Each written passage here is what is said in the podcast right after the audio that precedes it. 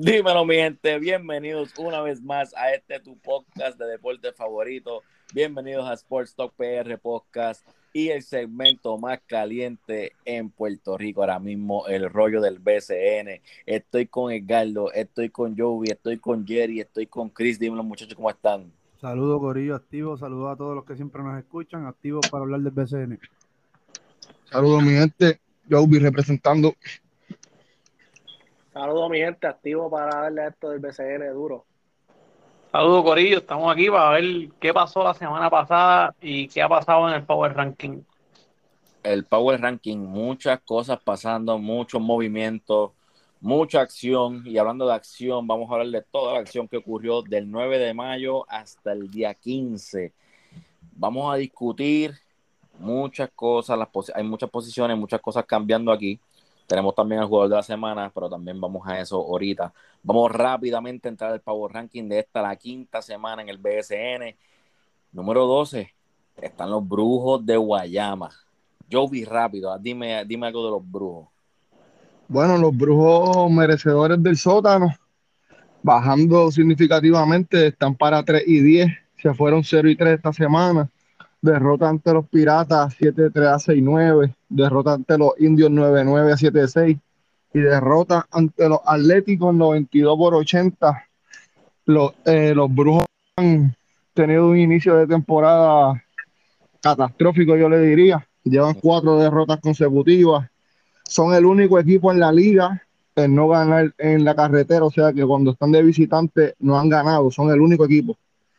Y básicamente las negativas en la rotación, eh, no tienen rotación, no tienen jugadores claves saliendo del banco, eh, se ven perdidos, el esfuerzo no está, los refuerzos no están dando resultados, cambiaron a, ben eh, a Terico White, la pregunta sería si Ben McCauley también debe estar saliendo del, del equipo, es un interrogante grande, yo los critiqué a ellos al principio de la temporada porque entendía que esos dos refuerzos no iban acorde a lo que la liga se estaba este, acoplando y, estructurando, pero pues se quedaron con Ben McCauley, salieron de Terrico White, eh, le faltaba un base, pero en las positivas que trajeron a Josh Perkins, 6-3, 17, 10.7 de asistencia en Turquía, ah. debe ayudarle, es un gal, es la única positiva que tengo por ellos.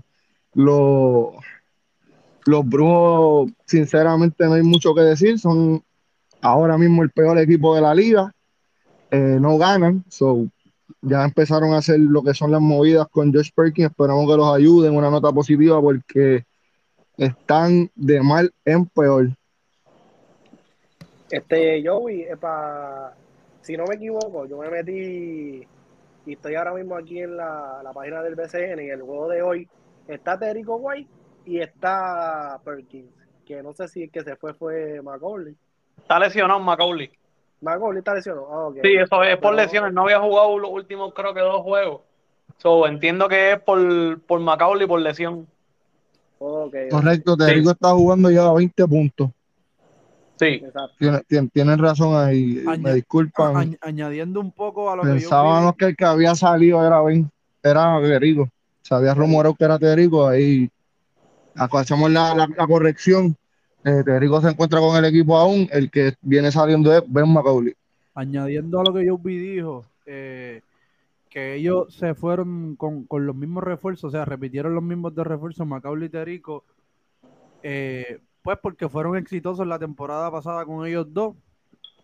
Eh, tenían a Georgie Pacheco, eh, Chris Ortiz y Alexander Franklin era una combinación bien peligrosa en el perímetro y ellos entendían que pues eran los refuerzos que tenían que repetir, pero como yo dijo, en el off-season todos los equipos hicieron muchos ajustes y realmente con todos esos dos refuerzos ellos no, pasaron de la primera ronda en los playoffs, so yo estoy con que ellos no debieron haber repetido esos dos refuerzos este año. Bueno, estaremos bien pendientes del equipo de los Brujos de Guayama. Tienen muchas cositas que mejorar. Pero seguimos entonces subiendo a un equipo que ha, estado bajando últimamente y el pana nos lo dijo desde antes de comenzar la temporada. Vamos al equipo número 11 en el Power Ranking, los Cariduros de Fajardo. Chris, ¿qué me dices de los Cariduros? Pues el equipo de Fajardo esta semana se fue 1 y 2. Eh, este equipo ha perdido cinco de los últimos seis, había perdido cinco corridos hasta que le ganó a Humacao 78-74 en Humacao, pero antes de eso habían perdido con Humacao 87-81 en Humacao y perdieron con Bayamón 101-94 en tiempo extra eh, en casa, en Fajardo. Este, nada, una racha negativa de, los cariduros. Eh, ellos trajeron a, a Teren Jones, ¿verdad? Eh, de refuerzo, ha estado más o menos ahí, haciendo lo que él siempre hace, que es anotar, y un jugador que más bien juega para él. Eh, entiendo que Eric Clark volvió y cogió un poquito de forma. Esta semana promedió 18.7 rebotes. Emi Andújar mejoró, está promediando 14 y 7 esta semana que pasó. Y le han dado más minutos a Leandro Allende. Se supone que debuta esta semana y ellos lo anunciaron hoy que debutaba esta semana Arnaldo Toro, que para mí los debe de ayudar muchísimo, ¿verdad? Este, al equipo de Fajardo, un muchacho que, que se espera bastante de él, venía a jugar muy bien en esa liga de, Finlandia, un muchacho que rebotea muchísimo, eh, parecido a Jordan Cintrón, ¿verdad? De, de Mayagüez. Pero Fajardo tiene 6 y 7 ahora mismo, overall, y cogieron una rachita ahí bien negativa. Vamos a ver si, si van mejorando. Eh, estas rachas a veces son un poquito peligrosas y pusieron al equipo tal vez en una posición que nosotros no esperábamos verlo. Todo el mundo esperaba ver a Fajardo entre los primeros dos en esa sección, aunque se mantienen bastante cerca del segundo lugar. Eh, pero Fajardo no, no, ha tenido el mejor de sus juegos estas últimas, yo diría que dos semanas. Eh, no, no les ha ido muy bien. Esta semana tienen un par de jueguitos, diría yo que súper importantes. Este, Fajardo, si no me estoy equivocando, Fajardo esta semana recibe a Santurce mañana, el jueves van para Guayama y el sábado eh, los visita Quebradillas, así que bien importante. Yo creo que tienen oportunidad de ganarse Santurce en casa y tal vez ir a Guayama y ganar, buscar tal vez una racha de victorias ahí, ¿no? Este, pero este es un equipo que se espera mucho más de ellos. Yo creo que tal vez con la integración de Hernaldo Toro y si Guillermo se integra a jugar, creo que esta semana jugó solamente un juego de los tres que jugaron. No sé si tal vez lo estaban descansando, tenía algún tipo de lesión. Eh, pero me gustaría ver el equipo completo, tú sabes. Yo creo que, ¿verdad? Si siguen perdiendo, no sé si vaya a haber tal vez un cambio en el coaching o algo, pero vamos a ver qué sucede. Con, con, con los cariduros siempre así, nosotros hablamos de eso al principio también, que era un equipo incompleto. Y ahora, al principio yo siento que ellos se enracharon y ahora las piezas que al principio no veíamos como que hacían falta, ahora se están dando más, como que nos estamos dando más cuenta que el equipo realmente sí necesita de, de las superestrellas en ese equipo, como Arnaldo Toro, como John Holland, como Guillermo, que esté full time, que básicamente también hay que ver que arrancaron, tuvieron un buen récord arrancando por eso, y ahora urge la aportación de toda esa gente. Un equipo que estuvo. ¿Cómo fue? Definitivo, definitivo. Ah, un equipo que estuvo mucho tiempo en el top 3, ¿verdad? Este, ahora los vemos en la posición número 11 en el Power Ranking. Cualquier cosa puede pasar. El BCN, ¿verdad? Está bien competitivo. Pero esos fueron los, los calibros de Fajardo que están ahora en la posición número 11 esta semana. En la posición número 10 nos vamos para a metro. Los Mets de Guaynabo. Joey, háblame de los Mets. Bueno, los Mets de Guaynabo eh, están jugando para 6 y 8 otro equipo que se fue sin victorias esta semana, 0 y 3. Eh, triste por demás, derrota ante los vaqueros, 111 a 94. Derrota ante los gigantes, 122 a 104. Derrota de nuevo entre los gigantes, 83 por 81. Mano, los Mets tienen muchos problemas. Eh, son el equipo que más puntos permite en la liga, o sea que no están defendiendo prácticamente. Eh, es la primera vez que pierden juegos consecutivos por más de 15 puntos, que eso deja muchísimo que decir también de lo que están haciendo defensivamente. Eh, uno y seis como visitantes, que para tú ser un equipo relevante en esta liga tienes que ir a la carretera y ganar partidos. No puedes solamente ganar los partidos en tu casa. Y yo siento debe mejorar drásticamente. Eh, en Guaynabo muchas cosas negativas. Taekwondo Rolón no está haciendo lo que él dijo que iba a hacer, un MVP, se puede decir que está jugando fuera de posición, pero no hay excusa, ¿me entiendes? Porque él es el líder del equipo ahora mismo, es, nuestra pieza clave y no se está viendo de esa manera. Eh, lo que es Brad Greenberg, eh, muchos cuestionamientos de parte de la fanaticada y de nosotros. O sea, yo de mi parte siento que el trabajo eh, usando el banco no está haciendo de la mejor manera. Pienso pueden aportar más, pero no está haciendo el caso. Calviñales, este, un tema bien delicado porque a lo mejor no es un armador o, pues está jugando fuera de posición, pero mm, desayuda más de lo que ayuda, yo pienso. Eh, mucha mala toma de decisiones, tirando, manejando el balón, es el líder en turnover en la liga, que también eso va acorde con la ofensiva y defensiva.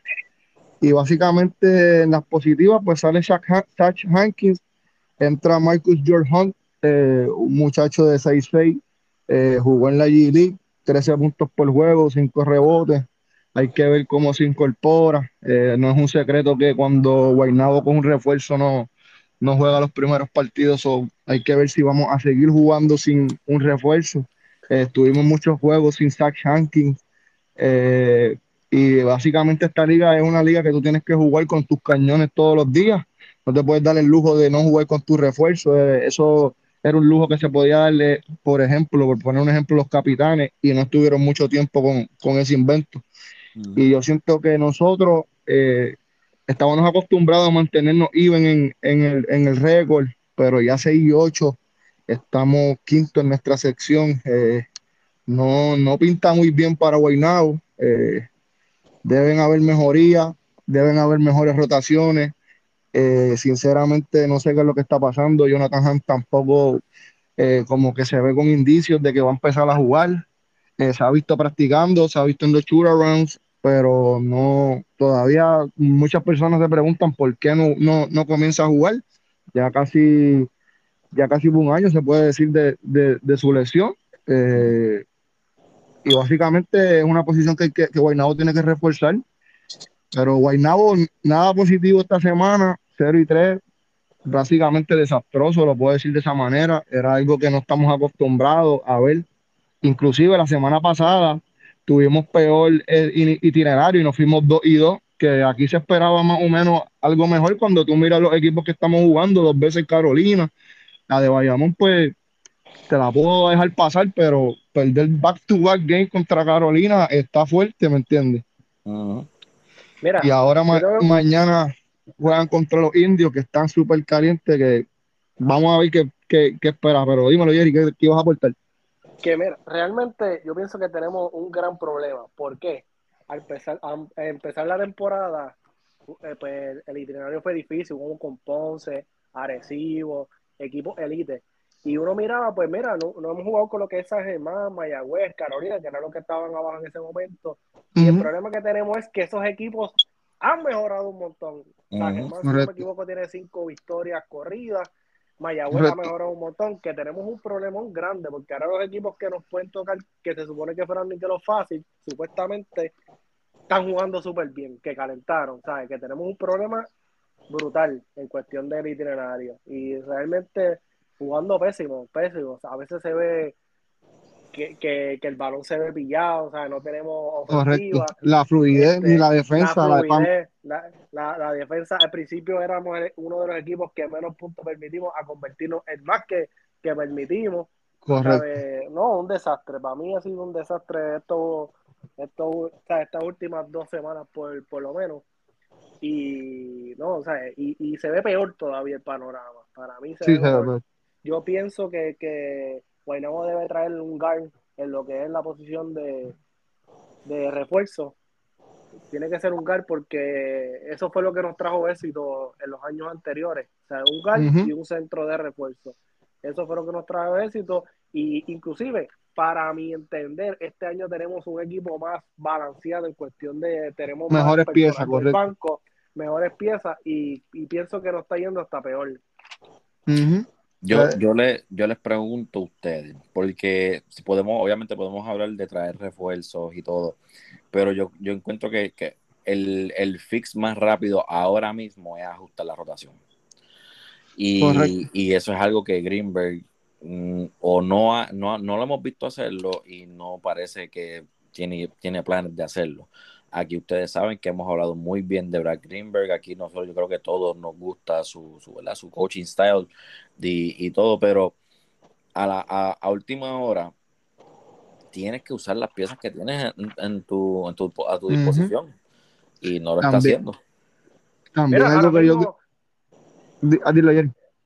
Ahora mismo, este, no, yo no sé por qué realmente razón fue que, que no, él no está usando a, a Tyler Polo, pero ahora mismo Tyler Polo hasta está jugando súper bien en Mayagüez. Uh -huh, uh -huh. En los juegos que les da un minuto y que y, y un juego, en un día fue el jugador de, de, de, de, de todos los partidos.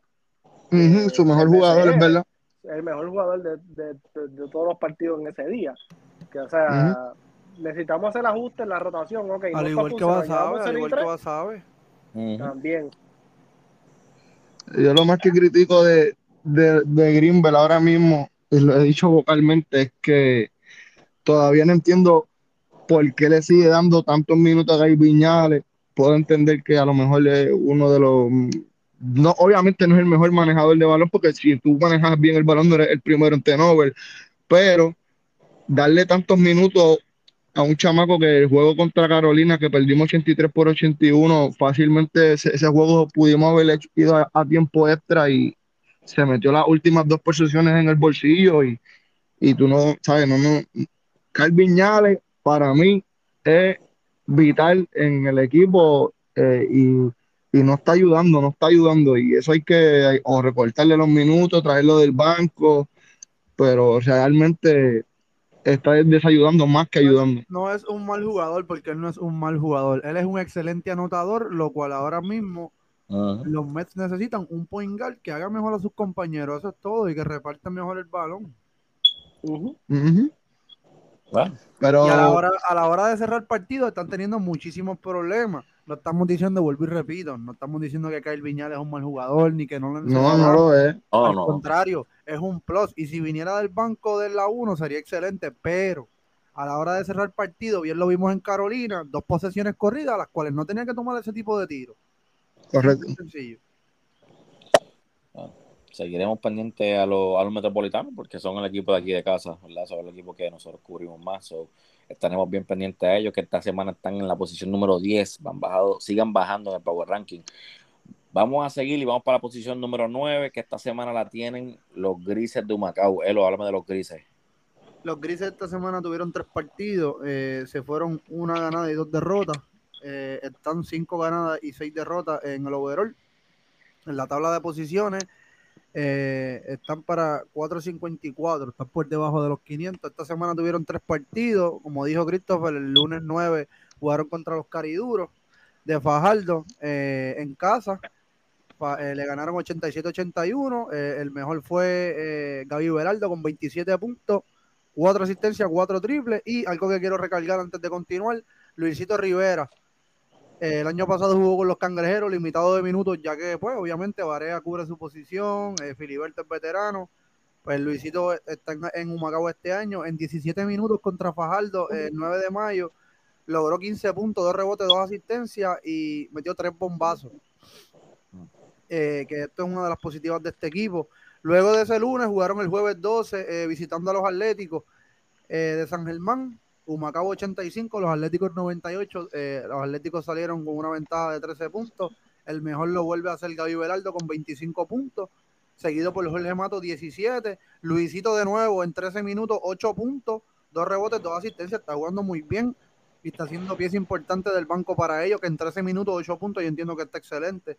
Eh, luego jugaron el sábado eh, eh, 14 de mayo, a, a, de nuevo contra los cariduros de Fajardo, pero caen esta vez. Fajardo gana 78-74. Y en ese partido, eh, los grises se repartieron muy bien el balón. Giorgi Pacheco 12 puntos, Gaby Beraldo 11, Timash Parker 12, Jorge Mato 11, Daniel Amigo 12 puntos. Y eh, esta noche los grises de Macao visitan a los Leones en el Pachín. So, veremos cómo está eh, ese juego. Déjame ver si. De le puedo- 27, déjame de ver. 29. 29, dame cuál eh, como tal número. 79 a 50 a favor de Ponce. 7-9-50 a favor de Ponce, wow. Eh, larga, Mm. larga, largo scoreboard para Ponce, noche larga por Humacao. Eh. Mira, este equipo de Humacao promedia en total de puntos, 83 puntos por juego.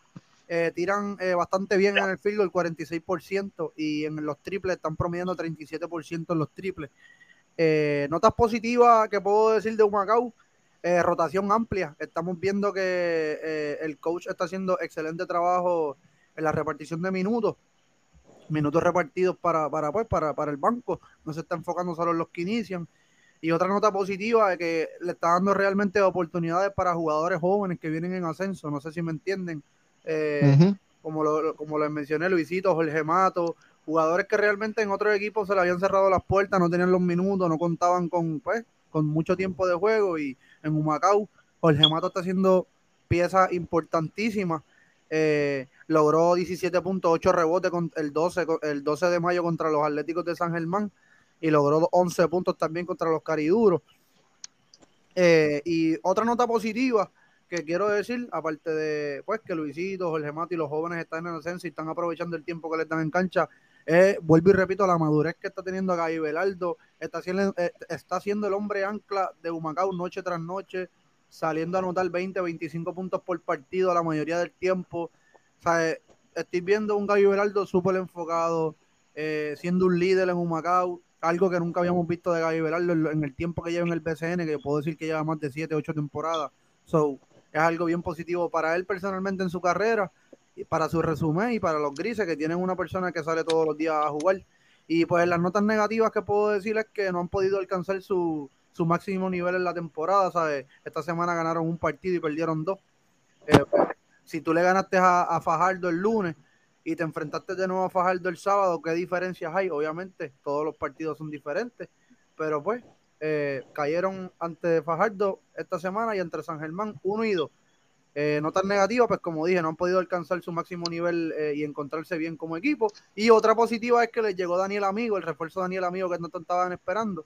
Eh, en sus tres partidos, mira, anotó 11.8 rebotes el primer juego contra Fajardo esta semana. Visitando a San Germán, anotó 16.8 rebotes. Y el sábado contra los Cariduros de nuevo, anotó 12 puntos, que está eh, cayendo en ritmo, como quien dice, para estar jugando BCN. So, eso sería todo por los grises. Seguimos viendo cómo se integra a amigos a ese equipo y cómo lo- los hace mejor, ¿verdad? Eh, todavía queda mucho, mucho baloncesto por jugar, pero vamos ahora a la posición número 8, que la tienen los gigantes de Carolina. Jerry, ¿qué me dices de los gigantes?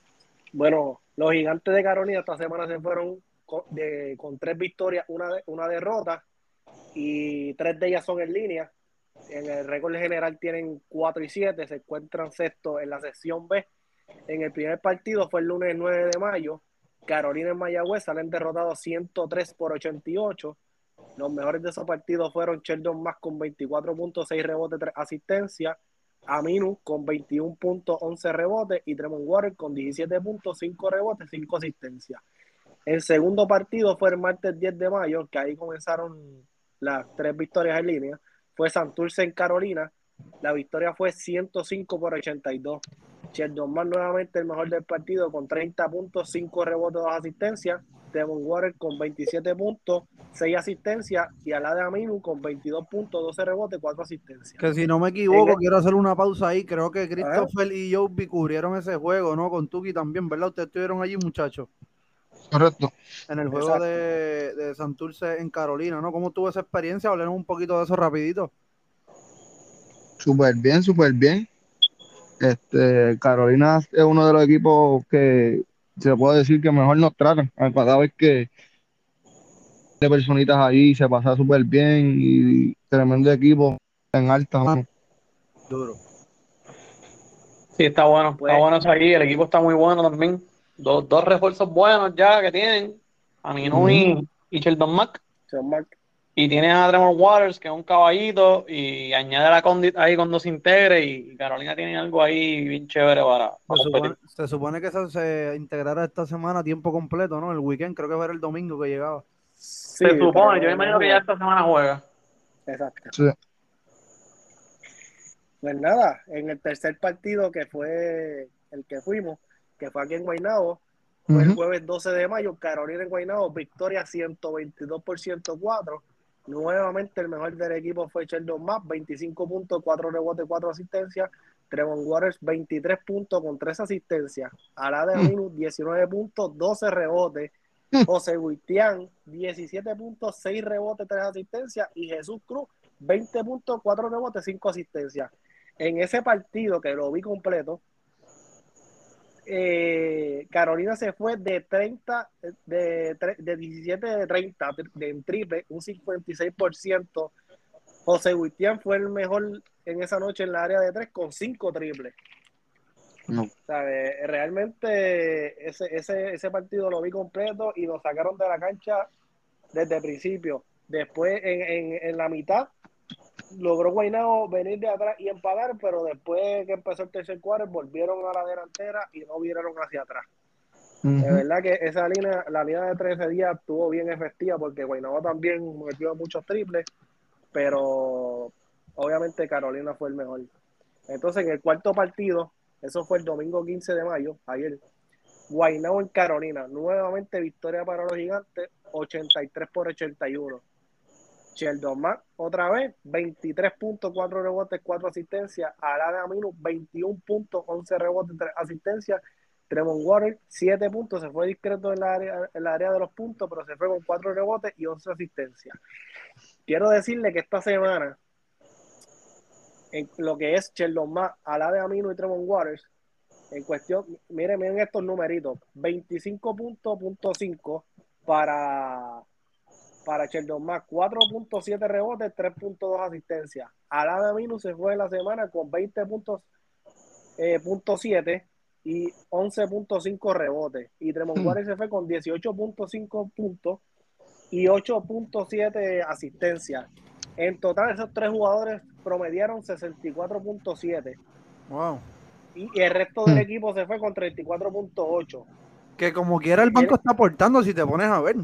No, no, no, y entre los demás jugadores, los demás jugadores también haciendo el trabajo, 34 puntos son también efectivos, pero entre los tres jugadores promedieron 64.7 que promedieron 99.5 esta semana. Diantre, tienen casi tres tipos promediando sobre los 20 puntos esta semana.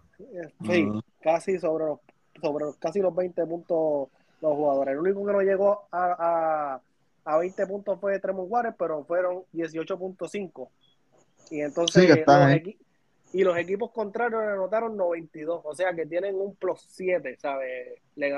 si nos ponemos a ver los cuatro partidos, aunque salieron derrotados en uno, los partidos los ganaron por 7 puntos. Eh, a, los, a, los, que ganaron, o sea que están promediando casi 100 puntos por juego esta, esta semana.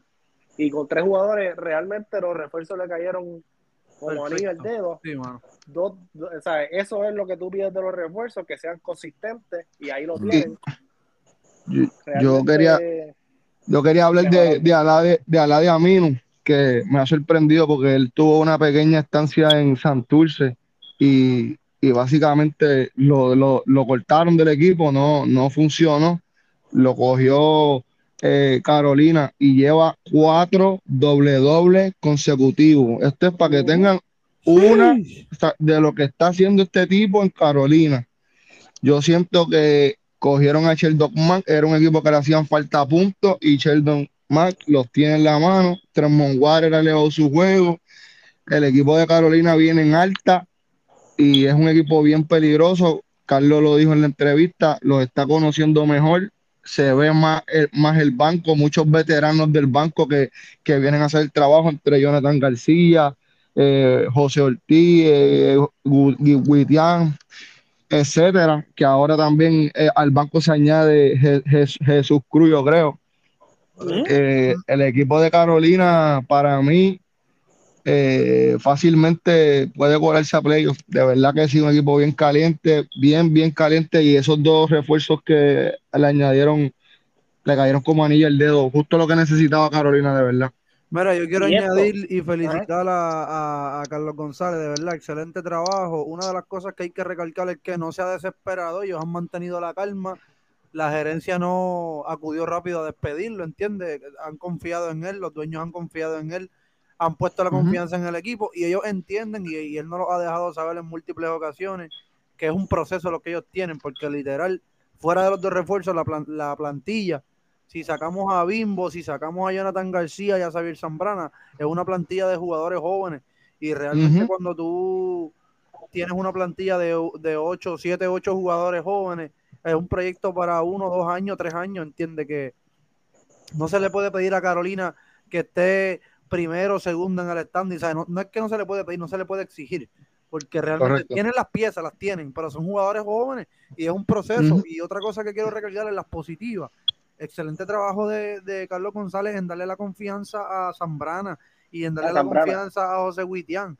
¿Sabes? Javier Zambrana ha jugado muchísimos años en el BCN y ningún equipo le ha dado la oportunidad que le está dando ahora mismo Carolina. Y él está demostrando que tiene el potencial para jugar y hacer su trabajo del banco. Y él entiende que él es un jugador de rol. ¿Sabes? Xavier Zambrana es un jugador que se desarrolló en, en- en las categorías menores en Puerto Rico, jugó la I, y siempre fue un tipo que jugó la 4 y la 5 midiendo 6'4, que es lo que él mide, 6'5. ¿Sabes? Que para jugar la 4 y la 5, es un tipo regular que juega la 4 y la 5, mide 6'8, 6'7, 6'9, 6'10. Ujú. Ujú. No cuenta con esa altura, pero tiene el corazón, es inteligente, pone empeño, entrena. ¿sabes? José, Ujú. Huitia- José Huitián lo mismo, lleva muchísimo tiempo en la liga y Carolina ha valorado su trabajo, pero cabe, cabe recalcar que ellos han aprovechado el tiempo y están haciendo lo que tienen que hacer viniendo del banco. Que eso quiero aplaudirlo por Carlos González, la confianza que le brinda a sus chamacos del banco y ellos están aprovechando el tiempo. Exacto. Y, y eso, eso sin contar, porque ellos hicieron el cambio con Are Franklin. Are Franklin pues tiene el problema que está teniendo, que está pidiendo la agencia libre. Pero si él se integra en ese equipo, te- estamos en un equipo temible, realmente, para Sí, mí bien temible. Sumamente, sumamente. Sí, de verdad. Estoy contigo, Jerry. Full. Yo también. Hay que tener el ojo con los gigantes que están sumamente calientes. Así que estaremos bien pendientes a ellos. Vamos a pasar ahora al equipo número 7 en el Power Ranking, que son los cangrejeros de Santurce. Cris, háblame de los cangrejeros. Pues mira, Santurce solamente tuvo un juego esta semana que pasó. Eh, fue el juego en Carolina que perdieron por 23 puntos, 105-82.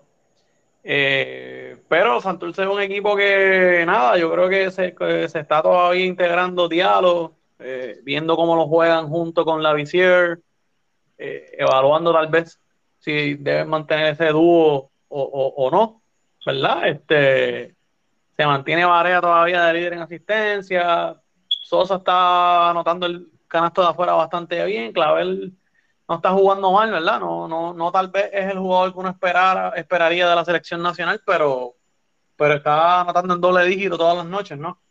Este, Santurce, Santurce esta semana tiene una semana complicada. Santurce esta semana tiene los tres juegos que tienen esta semana, todos son en la carretera, van para Fajardo mañana, el viernes van para Bayamón y el domingo van para Humacao. Y luego de eso van para Carolina y luego de eso van por Humacao otra vez. O ellos tienen seis juegos consecutivos en la carretera. Si Mm. le cuentas el de Carolina que ya lo jugaron, son siete. Eh, yo creo que, que Santurce, ¿verdad? Es un equipo que si se logra mantener alrededor de los 500 con todos esos juegos en la calle, cuando le vengan los juegos locales que ellos van a tener, prácticamente van a terminar con, te voy a decir aquí, 4, 6, 7, 8, 9 de sus últimos 13 juegos son en casa, son en Santurce Uy, son buenos. que, que terminan bien, ¿me entiendes? Terminan bastante bien jugando en casa. Lo que a mí me preocupa de Santurce es que tus, tus dos armadores, que son José Juan Barea y, y Filiberto Rivera, son tipos de treinta y pico largo, tú sabes. Estamos hablando de Barea tiene 37, 38. Filiberto tiene 39 años. Mucho eh, millaje. Mucho millaje, la liga está fuerte, le estás pidiendo muchísimos minutos. No sé, yo pienso que eso le puede pasar factura al final al equipo. Eh, yo siempre he tenido la opinión que Santurce debería tener un importado de armador. eh, y obviamente tienes a Varea que puede jugar la 1 y la 2 cómodamente. Pero a mí me gustaría que Santurce tuviese un armador de, de refuerzo. Eh, porque no sé, pienso que las millas cuentan y, y está- va a estar fuerte. Yo, yo entiendo que tal vez en una serie de playoffs Tú le pides esos minutos a Filiberto y a Barat, no hay problema, está bien. Pero, mano, las millas cuentan y van a seguir por ahí para abajo, jugando, están jugando. Barat está jugando casi 30 minutos por noche. Ujú. Este, pero vamos a ver qué, qué movimientos puede hacer Santurce o si se mantienen así, a lo mejor siguen así, juegan bien, no sé. Ellos, por lo que estábamos hablando ahorita, Fajardo no ha sido el equipo que esperábamos. Me parece que esa segunda posición en la división está ahora mismo está abierta, ¿no? Está Santurce, está Fajardo, está Humacao, Guaynabo y Carolina. Los cinco tienen oportunidad de llegar al segundo Ujú. tú sabes. So, vamos a ver qué sucede. Yo creo que eso le conviene, le ha convenido a Santurce, ese bajón de Fajardo. Le ha convenido a Santurce porque no se ha despegado nadie de ese grupo, No, ¿no? na- nadie, Eh, nadie. fuera de Solamente Bayamón, ¿no? Bayamón. Solamente vayamos, que era lo que esperábamos, que estuvieran primeros en ese grupo. Este, pero nada, Santurce, vamos a ver qué sucede con Santurce. Yo sé que también tiene su fanaticada exigente y demás, y, y- y hay que estar bien pendiente a qué sucede ahí con, con el dirigente Iván Ríos. Eh, ¿Verdad? Que si pierden par de juegos corridos, no me extrañaría que hicieran un cambio ahí. Eh. Pero nada, vamos a ver qué pasa con Santurce. En, en- en términos de la, de la- del, del segundo lugar, esta semana va a ser bien importante. eh, Fajardo, Guaynabo, Santurce. eh. Estas próximas dos semanas, o sea, digo esta semana y la otra porque ya eh, el weekend del 28 de mayo es el All-Star. Que antes de cerrar la primera parte de la temporada, es importante que el 1, el 2, el 3 por lo menos ya estén bastante definidos. Eh, que veremos a ver. Lo que digo es que esos tres equipos que mencionaron, eh, Carolina, Guaynabo, Santurce y Fajardo, estas dos semanas, esta que está entrando y la que viene son bien importantes para ellos. Sí, definitivo. Sí, así que vamos a ver qué pasa con Santurce, porque como dijiste lo de Barea, eso lo vimos en los playoffs pasados, que él estaba muerto, estaba bien cansado porque estaba jugando muchos minutos. Y en los playoffs, ustedes saben, tienen que jugar hasta más minutos todavía, así que vamos a ver qué, qué pasa ahí. Pero vamos a ver, vamos a hablar ahora de la posición número 6, que ahí se encuentran los indios de Mayagüez. Chris, háblame de los indios. Pues mira, Mayagüez jugó esta semana para 2 y 1. eh, tienen 6 y 10 overall. Un equipo que empezó en 0 y 7. So, han ganado 6 de los últimos 9. Eh, le ganaron a, a- al equipo de, de, de Guayama, perdóname, de Carolina en casa. Le, le ganaron, le dieron una paliza a Carolina en su casa. Eh, luego de eso, el equipo eh, perdió con, con Arecibo derrotó a Guayama vía paliza 99-76 y luego perdió ayer, aunque sí, lo estamos contando porque es el 15 de mayo, lo perdieron con San Germán en casa 102 a 110, que son una rivalidad bien fuerte que hay, San Germán y Mayagüez, pero San Germán es el equipo más caliente ahora mismo, así que eh, pero nada, Mayagüez ve un equipo más vivo, un equipo mucho más competitivo ahora. Eh, JC Page esta semana, 19 puntos, 3 asistencias. Jared Ruiz esta semana, 17 puntos, 4 asistencias. Eh, Jordan Cintrón, 12 puntos, 6 rebotes. Jugaron varios de esos juegos fue sin Davon Jefferson, que yo creo que está un poco lastimado. Este, pero la verdad que me gusta mucho lo que está haciendo Cristian Dalmau ahora mismo, porque como ahorita estábamos hablando de Tyler Polo, que en Guaynabo no veía la luz del día, y en Mayagüez está jugando sobre 20 minutos por juego y le está produciendo. ¿Sabes? Es un tipo que defiende, es un tipo que coge el charge, sacrifica el cuerpo, si lo dejas solo de tres, te anota el triple, no está pidiendo la bola, hace el pase extra. ¿Sabes? El equipo de Mayagüez tiene mucho talento y se está encontrando y es un equipo bien peligroso ahora mismo, que mañana lo vamos a estar viendo en Guaynabo, bien de cerca. Este, y, y este equipo, obviamente, esta semana salió la noticia de que, ¿verdad? Eh, se, se, rumoraba un cambio de Justin Reyes. Ya Justin Reyes terminó en la Liga de Italia. Lo que pasa es que Justin Reyes tiene un contrato en Italia de, de dos temporadas. Le falta una temporada más allá en Italia. Yo, a mi entender, el chamaco no quiere jugar en Mayagüez. Eh, yo creo que desde hace uno o dos años él no quiere jugar en Mayagüez. Eh, Mayagüez parece que estaba buscando un cambio con él, no lo encontró y ahora salieron diciendo que no lo quieren cambiar, que quieren convencerlo para que juegue. Él es muy bueno y, y sería un plus en, esta, en este equipo. Sería, este equipo se pone bien difícil con Justin Reyes. Eh, enlace el pero pienso que también si tú tienes un jugador que no quiere jugar contigo por X o Y razón, tú sales mejor cambiándolo. Lo que pasa es que si ya los demás equipos saben que no quieres jugar contigo, lo que te van a ofrecer, ¿verdad? No va a ser tal vez lo que tú esperas. Correcto. Eh, exacto. Eh, se rumoraba un cambio con Ponce, que ahora mismo le regalarían a cualquiera a EJ Crawford que no quiere jugar con ellos. Hoy no está jugando También. tampoco. So, me, pare- me hubiese parecido algo bien interesante un intercambio de Crawford y Reyes, porque Crawford parejo, con los parejo. minutos en Mayagüez los ayudaría también, ¿no? Y me gusta lo que está haciendo Dalmau porque le está dando minutos también a Lorenzo Jenkins, que es otro chamaco joven que, que lo había drafteado San Germán hace como dos años. Eh, y son chamacos que le están dando tiempo de juego, lo vimos, lo dijimos ahorita con Xavier Zambrana, pues aquí en Mayagüez tú lo ves con, con Jordan Cintrón y con, y con Lorenzo Jenkins, ¿no? Eh, y Mayagüez ha seguido subiendo y se ha puesto bien peligroso, está bien cerca ahí en la, de la cuarta posición, que San Germán está cuarto. Y no me extrañaría que si los equipos de la sección B siguen jugando así para 500, por debajo de 500 y Mayagüez se mantiene jugando bien, Mayagüez puede retar a, a cualquiera al otro lado de acá. Correcto, a un juego súbito. Mm. Si tuvieran mejor récord, tú sabes. Pero me gusta mucho lo que está haciendo Mayagüez y, y mañana queremos tocar ahí a ver qué comentarios nos dan ahí dentro de Mayagüez de lo que está sucediendo ahí. Sin duda el equipo más caliente de la liga ahora mismo, los, los indios, después de ser, como dijiste, el, el más malo por un tiempo. Oye, Correcto. empezaron 0 y 7 y aquí empezamos y lo el primero que lo dije fui yo, que si seguían perdiendo iban a cambiar a medio mundo. Ujú. Cambiaron, hicieron el ajuste del dirigente, 6 en los últimos 9. Yo creo que ya se acabó, la, se cerró la ventana de los cambios en Mayagüez. Ahora es competir. Ahora es competir, sí, me parece que sí. Bueno, pues echaremos el ojo a los indios de, de Mayagüez, como dijiste, lo, lo vamos a estar viendo mañana, 10 eh, martes 17. Entonces, estaremos bien pendientes y pendientes ustedes a las redes para ver qué contenido vamos a estar subiendo. Hablando de subiendo, seguimos subiendo la torre de posiciones aquí en el Power Ranking. Vamos al número 5, que son los Leones de Ponce. Jerry, háblame de los Leones. Bueno, los Leones de Ponce esta semana se fueron con 1 y 1. El récord overall es de 8 y 5. En el primer partido, 9-9 de mayo, quebradillas en Ponce, victoria 114 por 69. Se la dieron de 45 puntos. Y el Real de Jesús fue el mejor del partido con 23 puntos, 7 rebotes, 7 asistencias. Ismael Cruz, el juvenil, 24 puntos, 3 rebotes, 1 asistencia. Y May Rosario se fue con 18 puntos, 4 rebotes, 2 asistencias. Realmente un partido que de principio a fin Ponce lo dominó. O sea, 45 puntos no es cualquier cosa.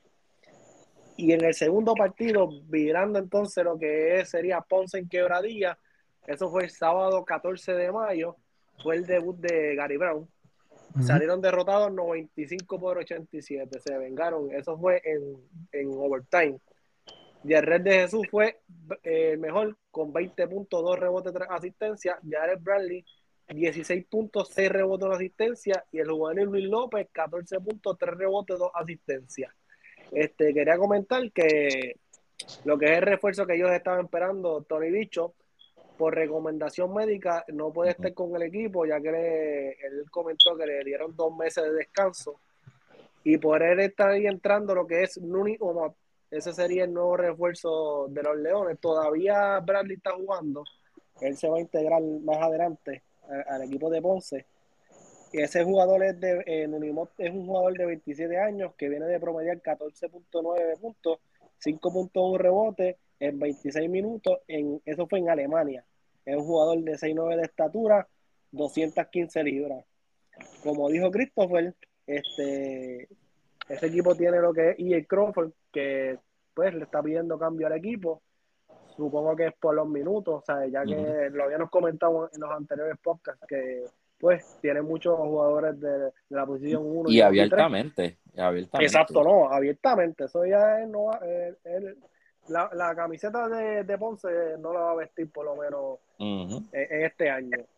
Y, y, y entonces también quería eh, comentar que el centro Yao López también está un poquito disgustado, ya que pues ellos tienen un refuerzo de lo que es eh, el centro que tienen y ahora traen a, a Nuni Omot, o sea que son jugadores de, de estatura.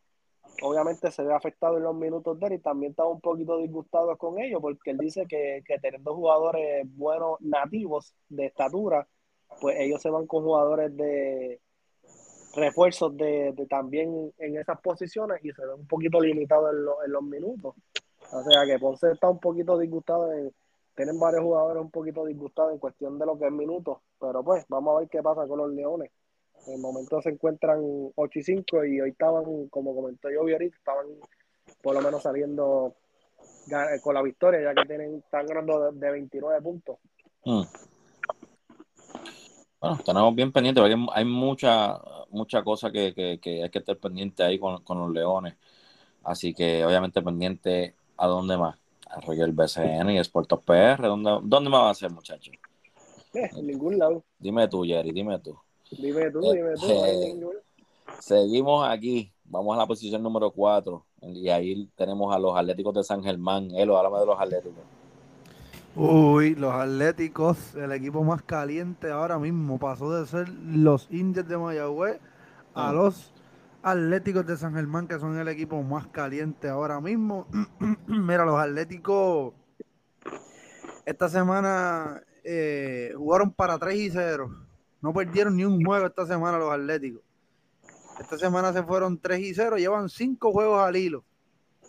Tienen 8 ganadas y 7 derrotas, están jugando para eh, 533% en la tabla de posiciones.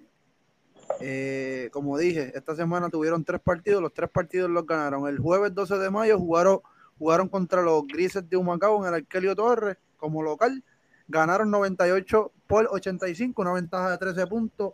Sólido performance de Rondé Holly Jefferson, 19 puntos, 8 rebotes, 5 asistencias. José Moniz Rodríguez, 16.3 rebotes. Luego el sábado 14 de mayo, sábado pasado, eh, en la Roque Nido visitaron a los Brujos de Guayama y se escaparon con la victoria 92 por 80, ventaja de 12. Rondé Holly Jefferson de nuevo con 23 puntos, 6 rebotes, una asistencia. Los dos importados, Rondé Holly Jefferson y Nate, Mason Jr. con 18.7 asistencia. Y luego el domingo, ayer 15 de mayo, versus los indios de Mayagüez en el Palacio de Recreación y Deporte en un partidazo en tiempo extra. Los Atléticos lograron salir con la victoria 112 por 110. Nuevamente el importado Rondé Holly Jefferson. 33 puntos, 13 rebotes, 7 asistencias. Está cogiendo rebote, metiendo pelota y repartiendo el balón. José Moni Rodríguez, 22 puntos, 9 rebotes, 3 asistencias. Eric Ayala aportó 15 puntos y Luis Palacoco Hernández aportó 12 puntos, 8 rebotes.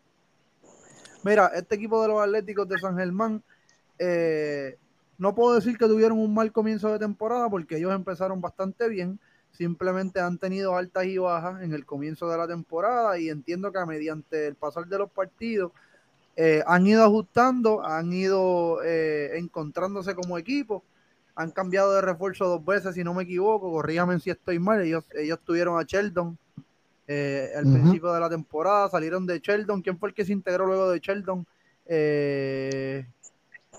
yo creo que solamente fue, Mason. Yo creo Nate Mason, ah, pues, una vez lo que han cambiado de refuerzo. Sí, arrancó Sheldon con ellos y trajeron a Nate Mason. So, ellos se han ido acoplando bastante bien. Eh, la plantilla está eh, bastante sólida. Entiendo que tienen un buen equipo, lo que es el cuadro inicial y el banco. Y eh, eh, eh está haciendo excelente trabajo en la línea. So, los promedios de San Germán están promediando 82.5 juegos, puntos por juego. En el field goal están tirando 43.9 y en los triples no son el mejor equipo eh, tripletero de la liga. Están promediando solamente 31% de la línea de tres, que es bastante bajo para, eh, por lo menos yo entiendo que un porcentaje bueno es 36, 37, 38 y un porcentaje excelente sobre los 40. Eh, tienen que mejorar sobre la línea de los tres puntos y entiendo que será un equipo más letal. Positivas en San Germán. Están encontrando su máximo nivel de juego. llevan cinco victorias al hilo, 3 y 0 esta semana. Eh, todo el mundo aceptando su rol, haciendo el trabajo del banco, los cinco que inician, los importados, excelente trabajo. Eh, están ganando partidos. Eh, otra de las positivas es que desde el día uno, pierdan o ganen, la cuna se está llenando todos los juegos. O sea, los fanáticos en San Germán están yendo a todos los partidos locales, la cancha se está llenando full.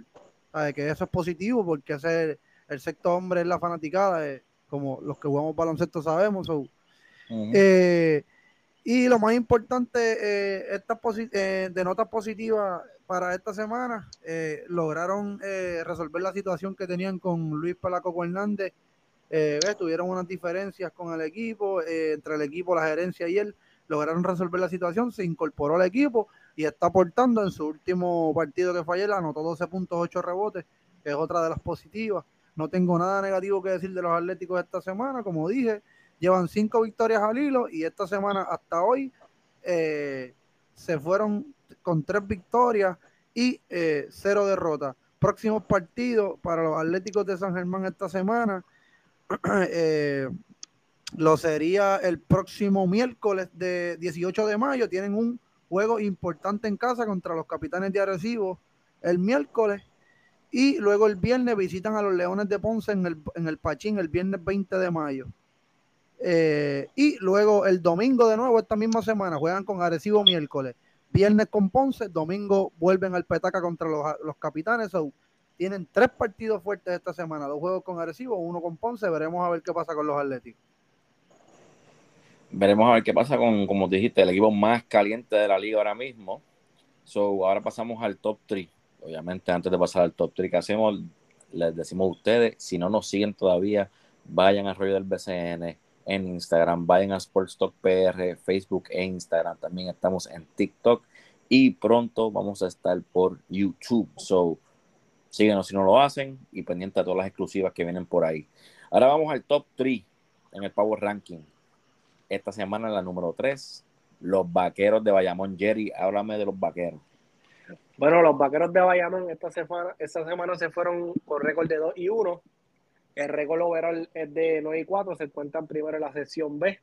El primer partido fue el martes 10 de mayo, Guaynabo en Bayamón, que estuvimos allí presentes. Salieron con la victoria 111 a 94. Ismael Romero fue el mejor del partido con 26.4 rebotes, 3 asistencias. El refuerzo de Juan Hernández, que es una nota positiva que tienen esta semana, este, estaba promediando buenos números se fue con 18 puntos, 10 rebotes, 2 asistencias. Javier Mojica, 19 puntos, 2 rebotes, 4 asistencias. Cliff Durán, que ha hecho un excelente trabajo ante la baja de Angelito Rodríguez, este, se fue con 16 puntos, 2 rebotes y 9 asistencias. Y Benito se fue con 17 puntos en ese partido. En el segundo partido, que fue el jueves 12 de mayo, Bayamón en Fajardo, victoria 100, 101 por 94. Ese partido fue en doble overtime. Javier Mojica fue el mejor del partido. 33 puntos, 4 rebotes, 6 asistencias. Cliff Durán nuevamente haciendo el trabajo con 16 puntos, 4 rebotes, 12 asistencias repartió ese día. Ah. Y de Juan Hernández con 12 puntos, 13 rebotes. Otro doble doble para de Juan Hernández. Eh, ese partido yo lo estuve viendo por la, televisión y, Ángel Núñez ha metido un clase canasto para, para, poner, para enviar el juego a overtime que por nada estuvo a ley de, dejarlo pegado porque estuvo bien cerca de la línea de tres. Pero los, árbitros determinaron que fue de dos y el partido se fue overtime, donde prevalecieron como quiera ese partido, 101 por 94. En el tercer partido, que fue el sábado 14 de mayo, la rivalidad creada por, por las redes sociales, Arecibo en Bayamón, salieron derrotados 90 por 88. Ese partido perdieron lo que es el invicto que tenían en la casa fue un gran partido donde recibió en la segunda mitad, lograron despegarse de doble dígito, pero Bayamón en los últimos minutos logró hacer un avance que pues tuvo a un triple que tiró Cliff Durant, pero fue apresurado y, lamentablemente no entró. Pero en ese partido de Juan Hernández lució otra vez espectacular, con 22 puntos, 13 rebotes de asistencia. O sea, esta semana se fue con tres triples, eh, doble, doble, perdón y Javier Mojica 23.5 rebotes, 3 asistencias y Benito Santiago se fue con 16.5 rebotes. Ese, ese, partido Benito Santiago empezó caliente, ¿sabes? metió como tres triples rápidos, después se enfrió un poquito, pues lo que fue de Juan Hernández y Javier Mojica tomaron más el control ofensivamente del partido, pero lo último también metió un triple grande Benito y están haciendo, ¿sabes? Bayamón siempre va a hacer el trabajo y siempre van a lucir bien. Hoy estaba viendo ahorita en el boss score estaban ganándole también a los piratas, lo de 52 a 36.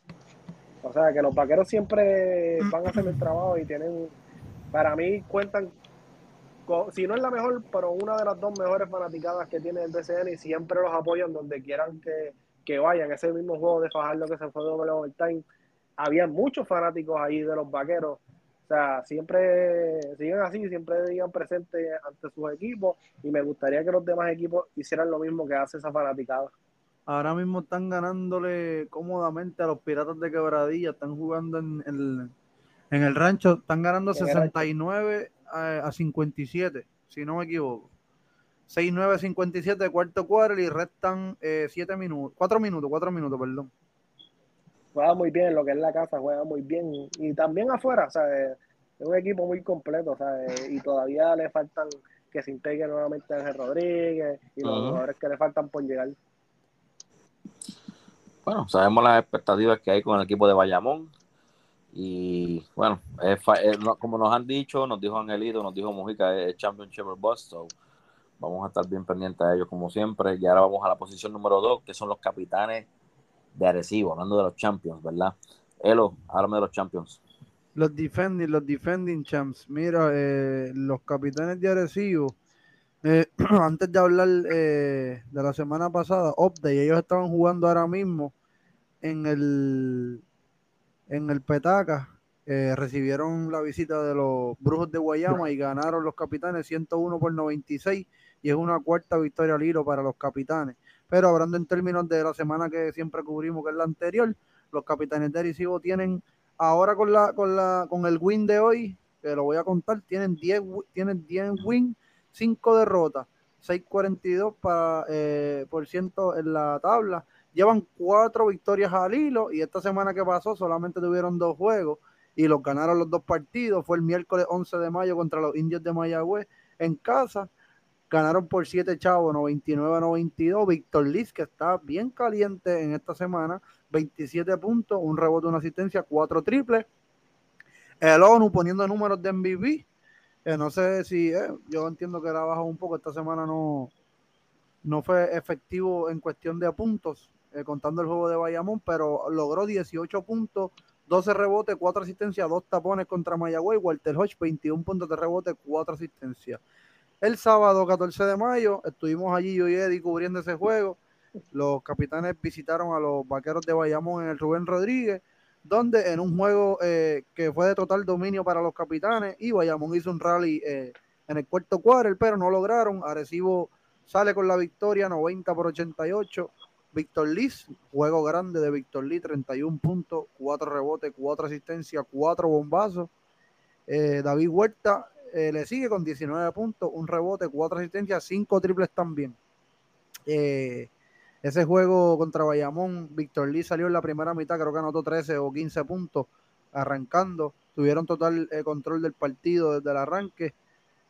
como dije, Bayamón logró hacer el, comeback, pero no lo lograron y pues salieron victoriosos los capitanes. Con la victoria de hoy ante Guayama, ante Guayama, perdón, llevan cuatro victorias al hilo, siguen invictos en el Petaca, eh, no han perdido un juego en casa. Eh, el equipo de los capitanes, en sus promedios, eh, ellos anotan por juego 88 puntos por partido, tiran para un field goal de 47.5% y tiran un buen porcentaje de triple para 36% del triple. Positivas para los campeones, Gustavo Ayón se integró al equipo y se ven pues en un camino, diría yo, más sólido con miras al campeonato, pues ya ya que prácticamente ellos cuentan con la misma escuadra del año pasado, bien pocos fueron los cambios.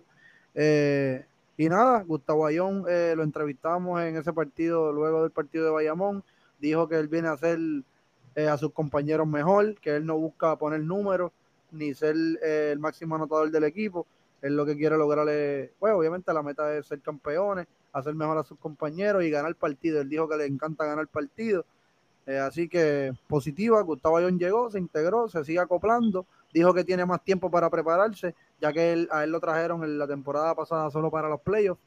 Y ya pues, ahora le llegó casi la tercera, cuarta semana del torneo, que eso es positivo para ellos, tiene tiempo de mantener, de mantener su shape y, caer bien. No tengo notas eh, negativas para los capitanes, eso sería todo por adhesivo. Y nos dio exclusiva, nos dio exclusiva de, de, ah, que... Te iba a decir, ¿verdad? Sí, ah, sí. eso es un punto claro. No, no. Yo realmente cuando él me lo dijo, No sé si lo vieron en la entrevista, yo me quedé como gago porque no sabía ni cómo responderle, pero me dejó saber que, sea, Yo me sorprendo porque él dice que se va a retirar, que este es su último año jugando baloncesto profesional overall. O sea, él sale del BCN y no juega más baloncesto en su carrera. me impresiona que se va a retirar jugando BCN, ¿sabes? Jugando en Puerto Rico va a ser su última temporada eh, a nivel global. So, dijo, nos dejó saber que el 18 de agosto se retira del baloncesto en general. Y sí, si no, eso... si no han visto la entrevista, vayan a verla, vayan a ver la Puerta PR o el rollo del BCN, que está muy buena. Correcto. Bueno, y de, y de verdad, te, voy a decir algo, algo que, me, que, que tuvo alguien, alguien que me comentó. Eh, me dijeron, tuve alguien que me comentó, me dice, wow, cuando tú, tú ves a, a, a, Gustavo jugando, se ve totalmente diferente a como se escuchó en la entrevista se escucha como una persona bien, bien, bien diferente. Y como le digo yo, cuando estás en la cancha, la cancha es una cosa. Cuando estás fuera Muy humilde, Gustavo fue, fue bastante accesible con nosotros, nos dio la entrevista. Eh, un tipo muy humilde, un veterano. Eh, él es el centro de la Selección Nacional de, de México por muchísimos años. Experiencia en la NBA con los Atlanta Hawks. Eh, yo creo que él jugó en Europa Real Madrid, ¿no? Real Madrid o fue en el. Real Madrid. Real Madrid, muchísimos años de Real Madrid, campeonato, múltiples ligas alrededor del mundo. Eh, tiene un resumen de baloncesto increíble. se nos va eh, una leyenda de FIBA, diría yo. El, juego de él es FIBA para mí. Eh, pues nada, se va Gustavo Ayón. Se nos va Gustavo Ayón. Pero ahora, de los campeones, los defending champs, ¿verdad? pasamos al número uno en el Power Ranking, eh, que de verdad no, no entiendo, no, no, no. Esta gente se, eh, se, ha quedado con el Power Ranking literal todo el season. Los piratas de quebradilla. Joey, háblame de los piratas. Los piratas de quebradilla, cuarta semana corrida en la primera posición, están para, juegan para 10 y 4, 2 y 1 esta semana. Eh, salieron derrotados ante los Leones Vida Paliza, como mencionó Jerry, 114-69. Eh, después de eso jugaron contra los Brujos, 72 por 79 ganaron y tuvieron otra victoria ante los Leones, 95 por 87 en el debut de, de Gary Brown. Ahora mismo están jugando contra Bayamón, está 68-76 68-76, quedan dos minutos de juego. Vamos a ver cómo se desenlaza ese juego. Eh, mano, los Piratas haciéndolo casi todo bien, mano, diría yo. Es un equipo que su coach, eh, lo digo todas las semanas, pero es que no, no, no hay otra cosa que decir. Eh, ha hecho excelente trabajo con la plantilla que tiene. Gary Brown ha jugado muy bien. El primer juego que terminó con una estación de 20 puntos, 6 rebotes, nueva asistencia reemplazaron a Thomas Robinson, entra Dimitri Tritwell, eh, jugó bastante bien contra Ponce. Eh, pero una de las positivas que más quiero decirle que Yamil Wilson, un refuerzo que yo señalé mucho al principio porque no era un tipo que anotaba mucho, desde los problemas con la suspensión de Thomas Robinson, eh, esta semana vino promediando 19.7 rebotes, eh, promedió 5 puntos por encima de su promedio regular, sobre elevó su juego, está teniendo más toques, ha llamado a, ha llamado a, respondido el llamado de, de Lari y Benjamín Colón, que se le estuvo integrando al equipo, ha sido clave también. Obviamente ellos están sin Thomas eh, y está promediando 9.6 rebotes en, lo que ha, regresado. Las negativas, pues la salida de Thomas Robinson, un tema bien polémico en la liga. Eh, yo diría que es la primera vez que estamos pasando por esta situación. Y básicamente ellos reemplazaron a eh, la franquicia, ha dicho que, cambiaron a Thomas Robinson, que lo sustituyeron en lo que cumple la, la suspensión. Pero ahí hay un, hay un punto que hay una regla de hecho del BCN que un jugador es suspendido durante el torneo no puede ser sustituido hasta que cumpla la la, la suspensión que básicamente no sé por qué lo, lo, lo, lo lo sustituyeron, no, no tampoco estoy 100% eh, seguro si los juegos le están contando a Thomas Robinson, que esto es una situación que básicamente está en el aire todavía. vi a Thomas Robinson ahorita en el juego eh, en la cancha de Bayamón, que básicamente... Está aquí con el equipo en el banco porque lo acabo de ver.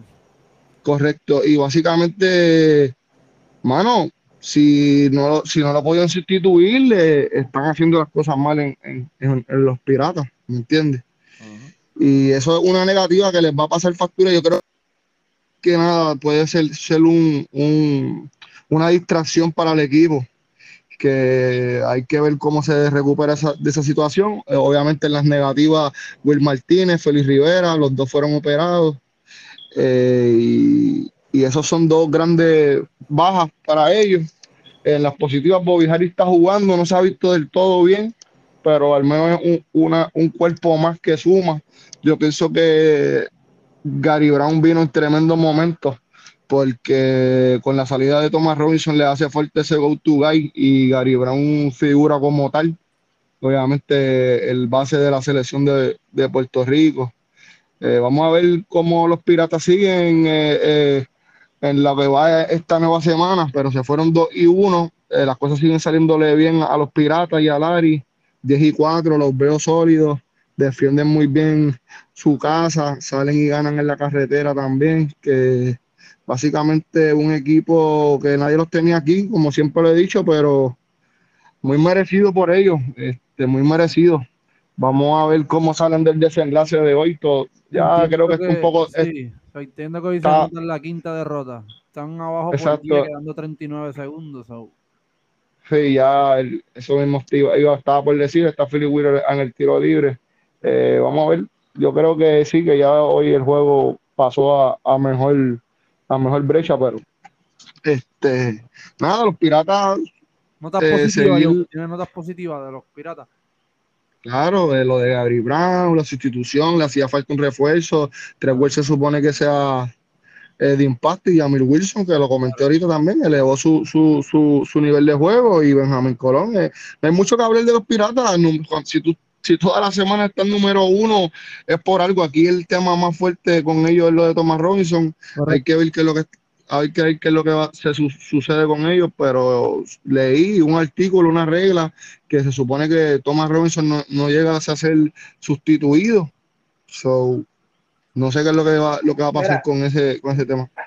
Yo en lo personal, yo en lo personal, ¿sabes? para mi entender, y que me perdonen los compañeros de quebradilla, pero para mi entender, un jugador que es suspendido tiene que cumplir como parte del equipo. Ahora mismo él no es parte uh -huh. del equipo porque trajeron no. otro tipo de poder, ¿sabes? No tiene sentido porque entonces no es parte y entonces es como Correcto. el, el mamey, como lo que llamamos el mamey. O sea, un tipo que no está, está cumpliendo la suspensión pero no es parte del equipo y está, y está otro tipo de poder. Pues no, no hace lógica. Para mí eso no hace lógica. No, y, eh, hay una regla que es la regla 17, ejecución y cumplimiento de sanciones, y lo dice un jugador invitado que sea suspendido por el BCN durante la temporada no podrá ser sustituido hasta tanto cumpla con la suspensión impuesta. Que básicamente están rompiendo una regla, pero no, no ha habido no ha habido comunicado de, de, la liga, no ha habido comunicado de nadie. Esto ha sido una situación que no se tiene claro lo que está sucediendo. Yo pienso que, que en estos próximos días deben aclararlo porque los, los, por lo que yo veo, eh, los piratas están contando con que aunque no esté jugando, eh, está cumpliendo con los días, ¿me entiendes? Uh -huh. Sí, correcto. Eso es lo que ellos creen. Eso, que, sí, como que eso es lo que ellos creen. Sí. Eso es lo que ellos creen. Y básicamente, como leí en la, en la, en la regla 17, claramente dice ahí que no, ¿me entiendes? Que no, no, no de esto. Bueno, vamos a ver. Sí, mucha, mucha, mucha confusión en lo que, en lo que está pasando ya eh, con, con, los piratas. Pero estaremos pendientes, estaremos pendientes y les dejaremos saber, ¿verdad? En la, en la, en el del BCN, en la página de Instagram que, que va a estar pasando con, con ese revolú. Pero ese fue el Power Ranking para esta quinta semana. Los piratas de quebradilla nuevamente en el tope. Así que vamos a ver qué, qué cambios ocurren para la próxima semana. Ahora pasemos rápido al jugador de la semana. Eh, hablamos de este caballero ahorita y de verdad que está, está bien imposible de los Atléticos de San Germán, Runday Hollis Jefferson, 25 puntos por juego, 9 rebotes, 4 asistencias, 61% del field goal y San Germán se fue 3 y 0 en la cuarta semana. Elo, háblame de Runday Hollis Jefferson. Disculpa, Jerry, de, este, háblame de Ronda Hollis Jefferson. Bueno, entre, entre todos nosotros votamos y realmente solamente una persona eh, pues se la dio a Javier Mojica, que también tuvo una semana bastante espectacular. Pero nada, o sea, 5 y 0, eh, llevan 5 ganadas corridas, 3 y 0 esta semana eh, San Germán, poniendo unos números espectaculares. Ronda Hollis Jefferson, un jugador que se esperaba mucho de él desde el principio, un jugador que venía del NBA, no jugó hasta hace, si no me equivoco, el año pasado este, poniendo grandes números esta semana.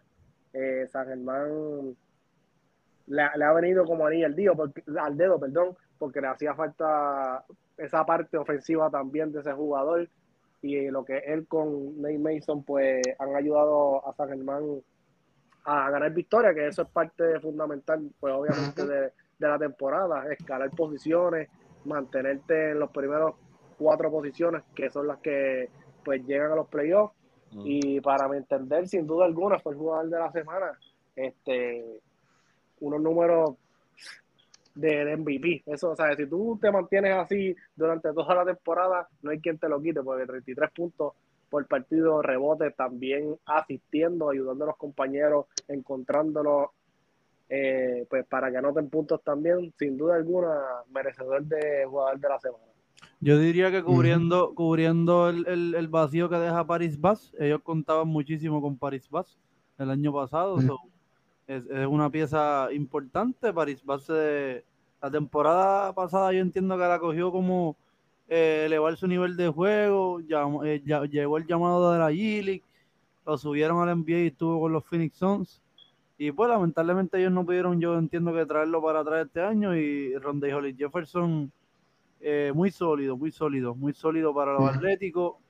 Hace muchas cosas, coge rebote, anota, anota a larga distancia, anota en la pintura, pasa bastante bien el balón para ser un, hombre atlético y, grande. So.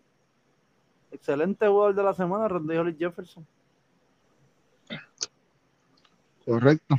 Haciendo eco a los muchachos, quería aportar también que Ronde es un jugador bien energético, que en las áreas de, de energía, pues, eso, de si él siempre ha sido así el de la NBA, yo creo que eso también ha ayudado mucho al equipo de, San Germán, que hacía falta ese hombre, esa, esa chispa, se ven sus números. Eh, el equipo lo que ha hecho es responder a él, básicamente todo el equipo de San Germán ahora mismo eh, eh, corre alrededor de Ronde y Holly Jefferson. Ellos tuvieron, me recuerdo cuando que él lo comentó, lo de su visa que, se la, que la habían denegado, pero parece que le tenían mucha fe a Ronde y siguieron intentándolo y lo ha hecho quedar bien, ¿me entiendes? Eh, Ronde y ese, ese último juego, si no me equivoco, me sorprendió mucho, esos 33 puntos, 13 rebotes, 7 asistencias, eso es NBA, como uno dice. Este, y básicamente es la razón principal, diría yo, por, por el ron y la racha que tiene San Germán. Cris, háblame de Ronde. Nada, los muchachos lo resumieron bien, tremendo refuerzo y ayudando mucho a San Germán a ser sumamente competitivo esta temporada y siempre es bueno ver esas franquicias fundadoras como San Germán tener éxito. Bueno, se fue el jugador de la semana y qué clase de jugador, de verdad. se, la, está, se la está almorzando. Así que con, eso dicho, pasamos al, a los standings. A los standings para esta, esta semana. Empezamos la sección A Sexto están los Gigantes de Carolina con récord de 4 y 7. Quinto, los Mets de Guaynabo con récord de 6 y 8. Cuarto están los Grises de Macao con récord de 5 y 6. Los Cariburos de Fajardo están tercero con récord de 6 y 7. Segundo están los Cangrejeros de Santurce con récord de 6 y 7 también. Y primero, liderando la sección, los Vaqueros de Bayamón con récord de 9 y 4. Esa es la sección A. La sección B, 6 están los Brujos de Guayama con récord de 3 y 10. Quinto están los Indios de Mayagüez con récord de 6 y 10. Cuarto están los Atléticos de San Germán con récord de 8 y 7. Tercero están los Leones de Ponce con récord de 8 y 5. Segundo, los Defending Champions, Capitanes de Arecibo con récord de 9 y 5. Y primero, los Piratas de Quebradilla con récord de 10 y 4.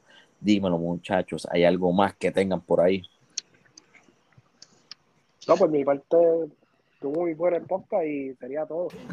Estén pendientes que eh, pronto venimos con el episodio eh, versión eh, All Star, el, el All Star Weekend del BCN, que va a ser el weekend del 28 de mayo, así que pendiente que ya estamos grabando esta semana el, el episodio del All Star, para que cuando salga esté listo, vamos a estar hablando de las votaciones, vamos a estar hablando de jugadores que van a estar en, estar en el starting lineup, los reservas, obviamente entiendo que cada uno de nosotros tiene, eh, la mayoría vamos a tener jugadores similares, pero todos tenemos eh, plantillas diferentes, así que pendiente para ese episodio del All Star.